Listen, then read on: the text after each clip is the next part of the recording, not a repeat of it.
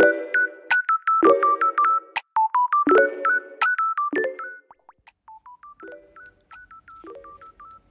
い皆さんこんにちは。今日も誰かの星と推しをお届けする偏愛マンダラ絵師のあきえです。この番組は毎回呪術つなぎにお友達を紹介していただきながらゲストの好きなものを語っていただく番組となっております。時折星読みも交えつつ平日毎日更新ゲストの熱い推し物語をお届けいたします。今週のゲストは京都にお住まいの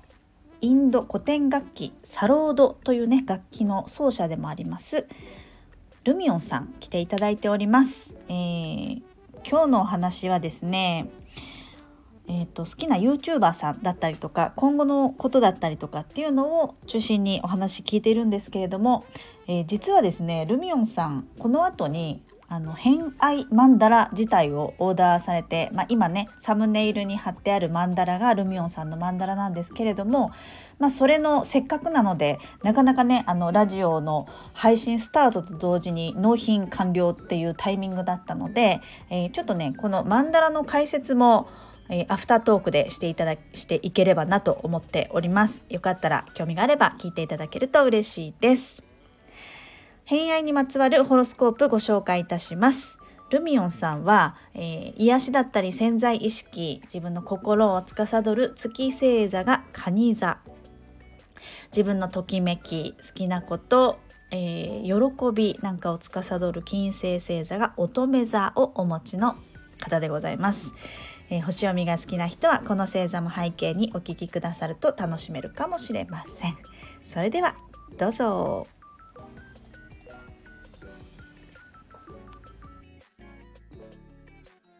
そう、そんなこんなしてるうちに時間がどんどん過ぎていっているんですけど、どうしようかな。もうなんか、えっ、ー、と、一応好きなものリストは、概要欄にドンと、えっ、ー、と、載せさせていただこうかなと思っているので、はい、気になることがあって、なんかシンクロ、シンパシー感じるっていう方は、あの、ルミノさんに DM してもらったらいいかなと思うんですけど、この中でね、唯一なんかこう、はい、気になったっていうか、一、つあって、それだけ聞いていいですか？じゃあ。はい。えっ、ー、と、お金持ちあさぎさんはあ、はいはい。えっ、ー、と、多分小田切あさぎさんあ、そうです。のことですね。はい、いや、私はそれでなんだろう、これ、と思って、ちょっと見てみました。はい、けれども。本当最近知った方で、うん。なんか、おえー、女子とお金のリアルっていう本を最近出版された方で、うん、で私が知ったのはそれを出版する、えー、半月前ぐらいに知ったんですけど、うん、なんかクラウドファンディングされててその本をせあの日本に広めるためのクラウドファンディングみたいな広告を打つための。これをこの広告をもうデカデカと打つために CM とかするためのクラファンお願いしますみたいなのでやってて、うん、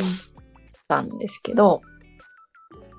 あ、まあ、もっと最初は、なんかタロット占い、好きなタロット占いの YouTuber の方が、と、その小田切あさぎさんがコラボしてたんですよ。そう。でなんかその時は浅木さんがどんな人なのかも知らないままその、うん、まゆさんっていうタロット占いの、えー、YouTube を見てて、うん、あので浅木さん占われる側。今年あったねみたいなの占われる側で占われてなんかあのまあ占われると本音っていうか自分の感情とか本音って結構こうしたいみたいな全部言わないといけなくなってくるじゃないですか。占いって、うん、あと占われる姿勢だの場合。だからそれでポロポロ見えてくるものがめちゃくちゃこの人かっこいいなと思って、うん、なんなんなんだこの人と思ってあの深掘りしてったらなんかそういうお金持ちあさぎみたいな感じの女子とお金のリアルって本を出版する、もうすぐ、あ、今クラファンやってる人っていう感じでこう掘り下げてったっていう感じですね。なんか、そう、なんかクラファンは結局1億2000万ぐらい集まったのかな。えー、そう、キャンプファイヤー史上ダントツナンバーワンので、そう、今出版されてると思うんですけど、うん、で、その本は、浅木さんがあのビジネスの方なんですけど、めちゃくちゃ潜在意識をあの操ることに長けてるんですよ。うんうん、うん、だそれすごい勉強になるんですよね。はい、その自分の欲望を全部出すその好きとかね、うん、好きとかの欲望をあの何にも遠慮することなく環境にもえお金にも遠慮することなくこれしたいあれしたいあれが好きこれしたいっていうのを全部出していくっていうワークをしてで一回忘れるってください、うん、うん、そしたらそのうち叶いますよみたいな、うん、めちゃくちゃなんかスピリチャリティの分野の潜在意識の分野のワークをされてまあ見るあのもうでしかもすごい真面目真面目な方なんですね多分。へえー。でそのなんか激しいですね。そうそうそうめちゃくちゃ派手で、ね、うん、あのあの今なんかあの結構見た目もね改造してるのですごい派手派手で探す拍車かかってらっしゃいますけど、うんうんうんうん、めちゃくちゃ真面目にもう何15年ぐらい活動されてきて、うん、今そういう状態の方でめっちゃおすすめです。女子とかにやるってもう何の関係もないですけど、私には。でもありますよね、その気に入った本ね。はい、みんな読んだらいいなって思う本ありますよね。そう、なんか元気が出る。単純に元気が、その、例えば、子育てってそういう重圧、私は重圧が多かったんで、これしなきゃいけない、あれしなきゃいけないじゃないかとか、うん、なんかその見えない重圧みたいなのに負けそうになってる時にもしこれ読んだら、めっちゃ元気出ただろうな、みたいな本なんで。まあ、ほぼ女性に向けて書かれてるんですけど。面白そう。はい。読んでみてください。店頭に今あると思うので。多分、先月、今月、先月ぐらいに発売にきっとなってる。うんうん。そうなんです。この前会いに行きました、東京まで。ええー、すごい。なんか出版記念なんとかとかですか？そうです、そうです、そうです。もうど実際どんな方なんだろうと思って、へってみたくて、うん、会いに行ってみたんですけどね。かなり、うん、かなり来てますね。かなりこうファンとあそう、かなりファン、ファンになっております。でもまあなんか、あ、これ放送しなくてもいいんですけど、なんかしんどそうでしたけどね、やっぱり働きすぎてて。あ、大変。その人のホロスコープがどんなかわかんないですけど、かなり極端な方だっていうのはわかります。で、その自分の極端な星を消化するのにかなり削ってるんだろうなっていう、はい、感じの方でしたね、印象は。うん頑張って今やってますって感じだ、ね、はい。なんか多分、今すごい整形とかしてるんですけど、それはなんかこれからする事業のためにしてるんですね、おそらく。あの、韓国の整形事業みたいな、あの、肌管理っていうんでしょう、韓国整整形のこと。何管理？肌の肌、肌管理です。うん。肌の管理っていう名前でで韓国はそのボトックスとか、まあ、ちょっとした整形は全部肌管理に入るんですよね。まあ、骨を削るものは整形なんですけど、うん、でそういう肌管理っていうもう印象違うじゃないですか生理整形あの何整形っていうのと肌管理って。その肌管理っていう概念自体を日本に持ってこようとされててで会社立ち上げようとしてるのでもう自分がめちゃくちゃ試してるわけですよその韓国。うん整形っていうのをやりすぎなんじゃないかってぐらいもすごい短期間でやってるのでなんかもう見た目はあのこれすごい質あのなわかんない見た目はなんかつら痛そうだなみたいな感じでしたけど痛々しいなぐらいな感じでしたけどまあすごいねでもまあなんかかっこいい方だってことは間違いないです。うんうんうんうん。そのためにやってるっていうね。そのためにというかね、か自分の信じた道を突き進んでるって感じの。はい。うんうんうんうん、はい、このじゃあ本も貼っておきましょう。アマゾンさん、ね、はい。せっかくだから。はい。わかりました。はい。ありがとうございます。ありがとうございます。はい、それじゃあですね、終わりになっていくんですけれども、はい、まあ、次の方のご紹介は、またちょっと後日改めてさせていただこうかなと思っているんですけれども、はい、えー、と、ルミオンさんの今後の活動だったりとか、イベントだったりとかがもしあればお伺いしたいと思うんですが、いかがでしょうか？そうですね。なんか毎月その好きな、あの、好きであの借りてる部屋を主体に、琵琶湖のほとりでリトリートしたいってこれからリトリートしていきたいまあ冬まあ冬とかは無理なんですけど多分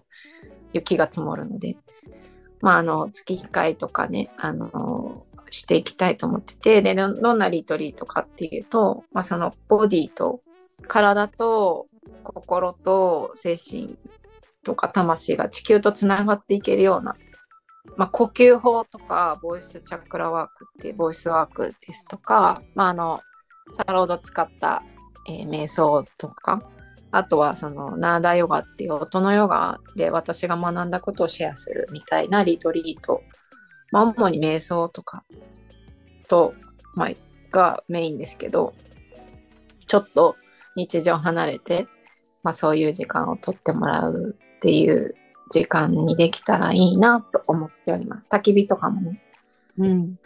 できたいなと思ってます。はい。これ自体、リトリート自体は滋賀の方でやるってことですね。はい。はい、8月の、あ、じゃない。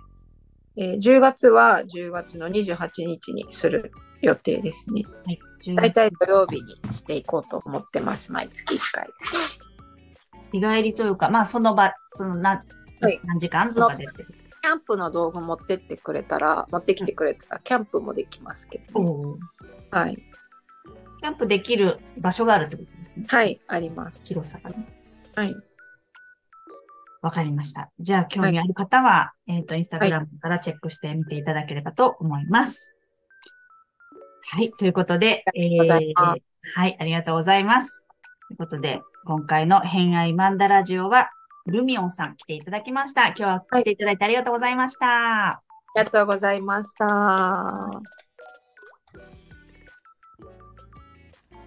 はい、ということで今回の偏愛マンダラジオいかがだったでしょうか？えー、今回はですねルミオンさんあのラジオの後に偏愛マンダラマンダラをオーダーいただきましてちょうどラジオが始まる前の日に、えー、納品というタイミングを迎えたんですよね。なので今のサムネイルにあるマンダラ模様はルミオンさんの偏愛マンダラになっております。でなかなかこのタイミングよくねマンダラをお届けした方が配信っていうのもないので今日はせっかくなので偏愛マンダラ解説をラジオバージョンでもやってみたいかなと思っておりますあのよろしければお付き合いくださいえーと、偏愛マンダラ自体はですねあの納品する時にご本人だけにあの解説動画を送ってるんですよ実は。あの納品の一つのあの商品という形なんですけれども、えー、ここにはこういうものがあるんですよとかこういう意味で書いたんですよみたいなものを、まあ、本人にだけこうマンダラに書き込みながらお伝えするっていう動画を私が撮って、えー、偏愛マンダラと共にお届けしております。プラスですねえーと、10月の2日のインスタグラムの投稿で私ルミオンさんの「偏愛マンダラ」解説を、まあ、投稿させていただいてるんですけれどもでまあインスタグラムの投稿は解説というよりは私の中の位置づけとしてはラブレターなんですよね。私からお客様へのラブレタールミオンさんへのラブレターを書かせていただいております。まあ、内容としてはですねあの、まあ、2週間偏愛マンダラ書くのにお時間を頂いてるんですが基本的に。その2週間の間に、まあ、まず何をするかっていうとその人のオタクになるんですね私が。でその人の好きなものを私もなるべく多く体験したり、えー、経験したりしたいんですよ。わかります？でもちろんねサロードはないからサロードは弾けないんですけど今回はねあのルミオンさん音楽もすごい好きなので全部で37曲ぐらいあの音楽を紹介していただいて私それをセットリストを作ってマンダラ書いてる間にそれを聴きながら書くっていう作業を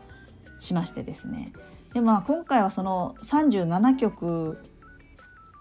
よりもあのルミオンさんのサロードの音楽サロードとねお友達のクリスタルボールされてる方の動画がインスタにあるんですけどあのぜひ聞いてもらいたいんですがあれがすごく心地よくて私はそれとあとね般若心経のビートボックスのやつを聞きながらずっと書いてました。もうね私の第三の目が開くんじゃないかぐらい。あのずっと聞いてました。聞きながらずっと書いていたんですね。うん。まあ、そういうその人の好きなもののリストをまあいただいて今回はねラジオのリストとは別にやっぱりこうもっと根本的にずっと好きなものみたいなものを改めてリストをいただいて星読みをして、えー、準備したっていう感じになります。うん、そうですね、まあ、そのマンダラ解説になりますと、まあ、マンダラ書く時に、まあ、どんなことするのっていうとまず最初にねその人と話してた時にだいたいイメージが降りてくるんですけど今回はえっ、ー、とねこのマンダラをぜひ見ながらこのスタンド F はバックグラウンド再生ができますのでこのインスタグラムのマンダラをですね是非見ながらこれを聞いてもらえればちょっと楽しめるんじゃないかなと思うんですが外側の円と内側の円がつぶつぶしてるのがあるんですよ。あれが一番最初に降りてきたインスピレーションなんですけど、えー、この粒が何かっていうと、えー、外側に向かったつぶつぶはこう音の波とか、えー、音の粒サロードのね音の粒でもあるし、えー、外に向かって、えー、いくもの広がっていくものっていう意味。で内側のつぶつぶは自分の内側に向かっていくもの。あの好きなものリストの中に瞑想とかね色彩とか、えー、まあ、自然石うんあとはねこのつぶつぶの中の意味としてはそういう朝日だったり、えー、琵琶湖だったり、まあ、空だったり、まあ、そういう私は包括してこのつぶつぶ感を書いてるんですけど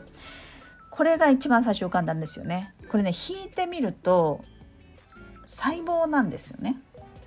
わかります？わかるかな？あのインスピレーション的に降りてきたのはやっぱ細胞の感じが降りてきてそのつぶつぶ感粒子感量子感波と粒みたいなものをまず書きたかったので、えー、それが決まって。でセンターの部分まあ大体いつもセンターはその方とミーティングして話してる時にすごく熱量があるお話をされてたりすごく好きなものだったり、えー、することをセンターに持ってくることが多いんですけど指定がなければ。で今回は好きなものの話してたらこう、ね、老木が好きだとか、えー、持ってるね、えっと、アクセサリーの宝石っていうか、まあ、石ですね石のご縁のお話なんかも聞いてたのでここのセンターの石と老木あとサロードでそこの木の周りをぐるりと回遊している魚を描きました。えーここはですねそのインスタグラムの解説見ると分かるんですけれどもセンターの宝石石と上と下にも石があるんですよ3つ。でこれが、まあ、中心を取る3つなんですけど、えーと、例えばこう瞑想の時にこう脊柱のね部分こうチャクラがこう1つずつあると思うんですけど魂服だとこう額のチャクラから、えー、胸のチャクラまでのね消化体から穴旗のねこのハートの部分ここのラインをすごく見る。あとはね瞑想の時もそこを意識するっていう話をされてたのでここはこれだなっていうのは決まって。そう。でろうそくも好きだっていうのでろうそくもあの掛け合わせながら書きましたね。そう。だからこの3つはねすごく大事な、えー、私の中では意思でしたね。うん、その真ん中の部分はそういう一つの種みたいなねこう一つの種から、え、育って花開いていくっていうイメージもすごくあります。あとはこの魚の回遊してる感じねこれも結構最初にパッて浮かんで、えー、こう中央から広がっていく螺旋状に広がっていくのって、まあ、チャクラもこうね螺旋状に上がっていくと思うんですけどその音自体サロードの音もこう螺旋状に上がっていくイメージがあるみたいで。そう。だからそういった音楽も表現するしそういった自分の内側の精神性も表現するしやっていきたいことにもつながるなと思ったのでこのねそういったこう上昇していく螺旋状はこの魚で表現をしていきました。このね魚の描いたのを送ったらこれ子供の頃によく書いてましたって 言っててルミオンさんがそういうことがあるんですよ。あの偏愛マンダラは本当にあの私と書いて書いた書かせていただいた方の間でのシンクロがもうね面白いんです。後から後から出てくるのがすごく面白い。そう。でこの魚を描いてでその外側は、まあ、朝日ですね。琵琶湖の朝日。うん、なんかあのサロードの中でも早朝のラーガとか満月のラーガとかがあるらしいんですよ。でその朝の早朝のラーガとこう外側にこう月があると思うんですけど外側のつぶつぶって私の中では宇宙も意味しているんですがそれもすごく早朝のラーガと満月のラーガに掛け合わせてるっていうところもありますね。うんそう文さんね何回も何枚もメモ私書いてたんであのどちらかってんですけど、はい、それをちょっと今見ながら、うん、そうですそうです。で外側には、えー、まあ、鳥が飛んでてでアルパカとかスパイスとかあと月の満ち欠けもインド先生術ちょっと関係してるんですけど、まあ、それはあのお話の中で出てきたんで月の満ち欠け必ず入れようと思って入れたのと、えー、まあとは色ですね。色はすごい悩んでなんかこの紫色ってイメージがあったんですけど最終的にこの朝日の暖かいうん、直接的な温かさじゃない温かさの表現かなと思ったのでそうあのこの日の出が広がっていく様子だったり境界線のなさみたいなものもお好きだってこと言ってたんで、まあ、それを表現したっていう感じですね。はいそんな感じかな、まあ、たくさんね好きなものはお聞きするんですけれどもやっぱり全部入れられる場合もあるし入れられない場合もあるしその人にとって大切そうなものだけをチョイスする場合もありますし本当に人それぞれです。色も。あと筆使う筆も変わったりとかですね。したりしますね。うん。まあ、でもルミオンさんの今回のはやっぱこのつぶつぶ感の細胞感ですね。私の中では。とってもそれでした。はいなのであのインスタグラムでは私からルミュンさんへのラブレターを書かせていただいて解説もしてるのでよかったら覗いてみてくれると嬉しいです。はい、まあ、こんな感じでちょっとね偏愛マンダラについて語りましたけれども、えー、一応毎月3名の方に書かせていただいてるので来月がえっと10月の20日かな？20日に11月分は募集開始いたしますのでご興味ある方はあの先に DM いただいててもいいですしあのご連絡お待ちしております。はい、ちょっとねこういろんな人の偏愛をそしていろんな人のねマンダラ状のなんかこう今回細胞を書きましたけどあのインスタのそのね投稿にも書きましたけどその人自体を書いてるんですけど結局その人っていうのもこう日本の一員だし世界の一員だし宇宙の一員地球の一員だし宇宙の一員じゃないですか。だこうね大いなるものの中の一つの細胞っていう意味ではなんかそのマンダラがねこうたくさん書かせていただいて集まってくるとその一部の構成を書いている気がすごくするんですよね。そうこの世界を構成している一粒がこの人なんだなみたいな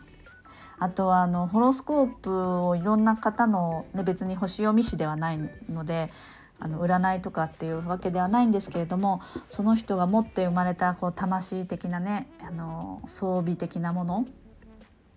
を見るたびに本当に美しいなって思うんですよねみんなそれぞれ形が違ってて私の中では。あの愛おしいなっていう気持ちを持ちながらいつもあの向かわせていただいてるんですけどそう今回ねルミオンさんはね水のグラトラ持ちなんですよね。そうすごく水感。そのつぶつぶ感も水っぽい感じ。そう。燃えたぎる感じじゃなかった。みたいなことを、自分の中でイメージしながらそれをいろんな形でお伝えしております。はい、ちょっと長くなりましてね失礼しました。ということで、えー、ルミオンさん今日は最終回となります。あのまた次回の方ねあの連絡して、えー、つなげていきたいと思います。ご出演いただき本当にありがとうございました。あのまたね京都奈良滋賀行きたいと思いますのであのその時は是非 いろいろとお会いできれば嬉しいです。はい。ということで本日もお聴きくださりありがとうございました。今日も良い一日をお過ごしください。偏愛マンダ絵師の秋江でした。ではまた。